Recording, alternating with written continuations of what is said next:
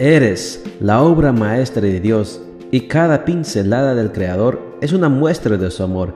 Presentamos la lectura devocional para damas, Pinceladas del Amor Divino, escrito por Erna Alvarado Poblete en la voz de Ruth Vargas desde Estados Unidos para todo el mundo de habla hispana.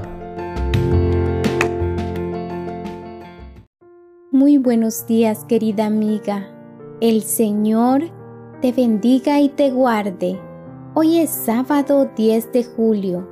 El título de la matutina para hoy es El complejo de inferioridad. Nuestro versículo de memoria lo encontramos en Isaías 43, 1 y nos dice, No temas porque yo te redimí, te puse nombre, mío eres tú.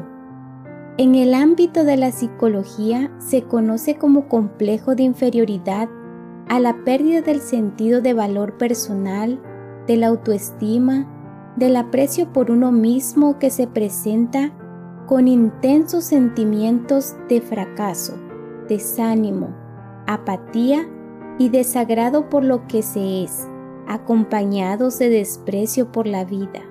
La persona que padece un complejo de inferioridad está constantemente comparándose con otros y llegando a la conclusión vez tras vez de que no está a la altura de esos con los que se compara.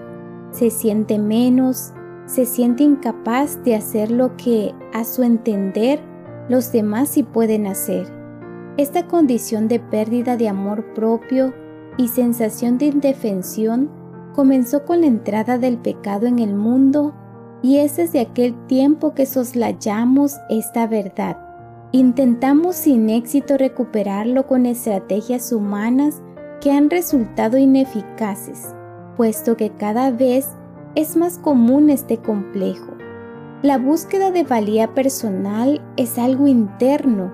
Hay quienes creen que se puede alcanzar con fuerza de voluntad o gracias a las fuerzas astrales o al disfrute de placeres sin restricciones, pero ni estas ni ninguna otra de las recetas humanas para recuperar la identidad y el valor personal dan resultado.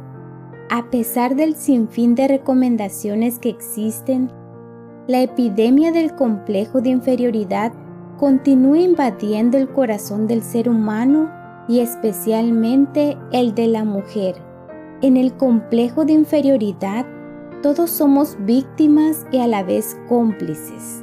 Los niños crecen sintiéndose menospreciados por sus padres porque sienten que no dan la talla de lo que se espera de ellos. A su vez, esos mismos niños denigran a otros niños. Los jóvenes quieren llegar a ser individuos de valor imitando estereotipos que la mercadotecnia exalta como modelos a seguir, pero son imposibles de alcanzar porque no son reales. Los adultos buscan sentirse valiosos comprando y poseyendo bienes materiales. No obstante, al darse cuenta de que estos son efímeros, ya se sienten demasiado atrapados en la loca carrera del consumismo, que finalmente agota las fuerzas vitales. La solución, aunque sencilla y espléndida, es despreciada por muchos. La solución está en el cielo, pero no en los astros. Está en el Creador del universo que te creó con un propósito, con sentido, con esencia, Fuimos creados semejantes a Dios. Recuerda este día y siempre que el Señor a cada paso que das y sin importar la circunstancia te dice, te puse nombre, mía eres tú. Isaías 43, 1.